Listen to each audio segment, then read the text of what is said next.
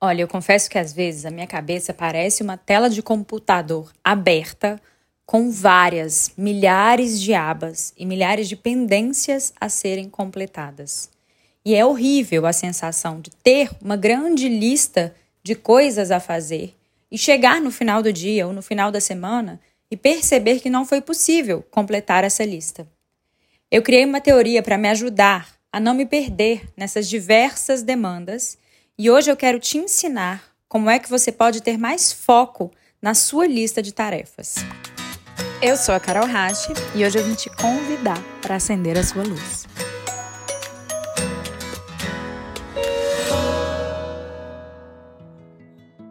Eu uso muito essa ferramenta que eu batizei amorosamente de teoria das portinhas. Eu vou te explicar como essa ferramenta simples que você pode começar a aplicar hoje na sua vida vai te ajudar a organizar essa lista grande de tarefas que acaba que todo mundo tem para fazer. A teoria das portinhas diz respeito às várias tarefas que muitas vezes a gente inicia e não consegue concluir. Eu queria que você se imaginasse diante de uma parede cheia de portas. E aí, imagina que cada coisa que você precisa fazer é uma portinha. Imagina se você abriu a primeira porta, a segunda, a terceira, a quarta, a quinta, todas as portas. Será que é razoável considerar que com tantas tarefas abertas, você vai conseguir ter foco para concluí-las? A minha aposta é que não. A teoria das portinhas me ajuda a só iniciar uma próxima tarefa quando eu já concluí a anterior. Eu preciso ser honesta aqui. Muitas vezes eu vou abrir três portas ao mesmo tempo. Afinal, meu trabalho tem várias frentes de atuação. A minha vida, então, tem mais frentes de atuação ainda. Então é possível, sim, que eu esteja com mais de uma porta aberta.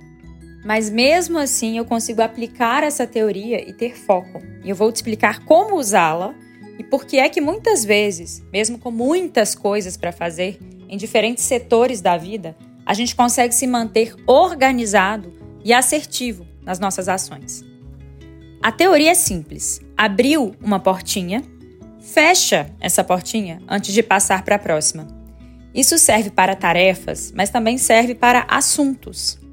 Já reparou que às vezes a gente está numa reunião falando de um assunto e antes mesmo de concluir sobre esse assunto, a nossa mente está tão acelerada e tem tantas coisas para compartilhar a gente já pula para o próximo assunto? Quando eu estou em reunião com meu time e isso acontece, eu me vigio e eu também oriento ao time. Eu falo, gente, vamos primeiro fechar essa portinha antes de partir para a próxima? E isso ajuda muito.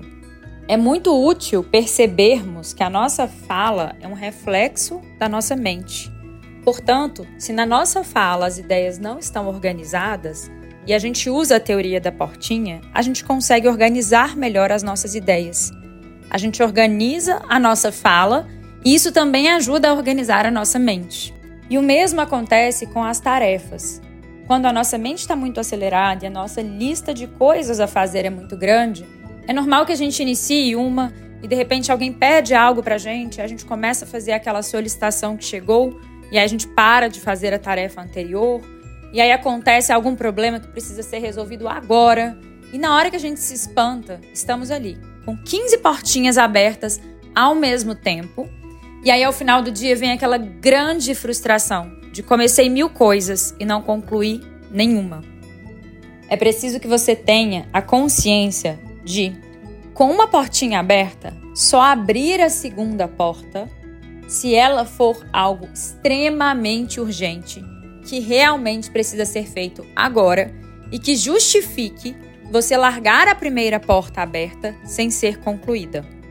Ou talvez você tenha uma demanda muito urgente e importante em um setor da vida profissional e algo no pessoal acontece que precisa ser resolvido agora e que é de um outro aspecto da vida, mas é igualmente importante.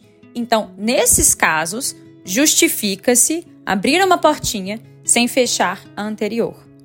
Mas muitas vezes a gente abre uma segunda, terceira, quarta portinha sem nem concluir a primeira, e a gente não se pergunta se isso é realmente necessário. Vamos no piloto automático, acompanhando a velocidade acelerada da nossa mente e das demandas que chegam para a gente, sem fazer o filtro, sem se perguntar o que é importante e o que é urgente. Veja bem, muitas coisas serão importantes. Urgente é o que tem prazo. Urgente é aquilo que, se não for feito agora com velocidade, perderá a validade, trará problemas e consequências graves. E a gente tem a mania de abrir todas as portinhas ao mesmo tempo porque a gente considera que temos talvez 15 coisas importantes a serem feitas. E tudo bem, isso pode ser verdade. Mas será que essas 15 coisas são, além de importantes, urgentes? A minha aposta é que não. Quando a gente começa a filtrar o que é importante e o que é urgente, a gente ganha a sabedoria de só abrir portinhas consecutivamente se forem, de fato, urgentes. E isso nos ajuda a sermos mais produtivos, mais eficientes, a não sermos essas pessoas que começam mil tarefas, que não conseguem cumprir prazos porque não conseguem se organizar diante das próprias demandas. Eu queria que a partir de hoje, para sempre, você escutasse a minha voz aí na sua mente. Quando você tiver muitas coisas para fazer, que a minha voz invada a sua mente e te pergunte: Ei, você está aplicando a teoria das portinhas? E que se você não estiver aplicando essa teoria, você respire fundo e comece a aplicar. Eu posso te garantir, é uma teoria simples, mas que fez muita, brutal diferença no meu nível de organização e produtividade. E eu escolhi compartilhar com você hoje para que você, ao invés de viver com ansiedade, taquicardia e frustração por não conseguir ser produtivo e concluir tudo que você deseja fazer, comece a viver agora de uma forma mais organizada e sinta, portanto, a satisfação de riscar a sua lista de tarefas sabendo que com uma mente e ações organizadas, você não precisa se perder nelas. Comece hoje a aplicar essa teoria, faça o seu teste e depois me acha lá no Instagram, carolhache, e me conta por lá se essa teoria funcionou e se você já consegue escutar a minha voz na sua cabeça a cada vez que você se perde nas suas tarefas, lembrando, portanto, de voltar a aplicar a teoria das portinhas.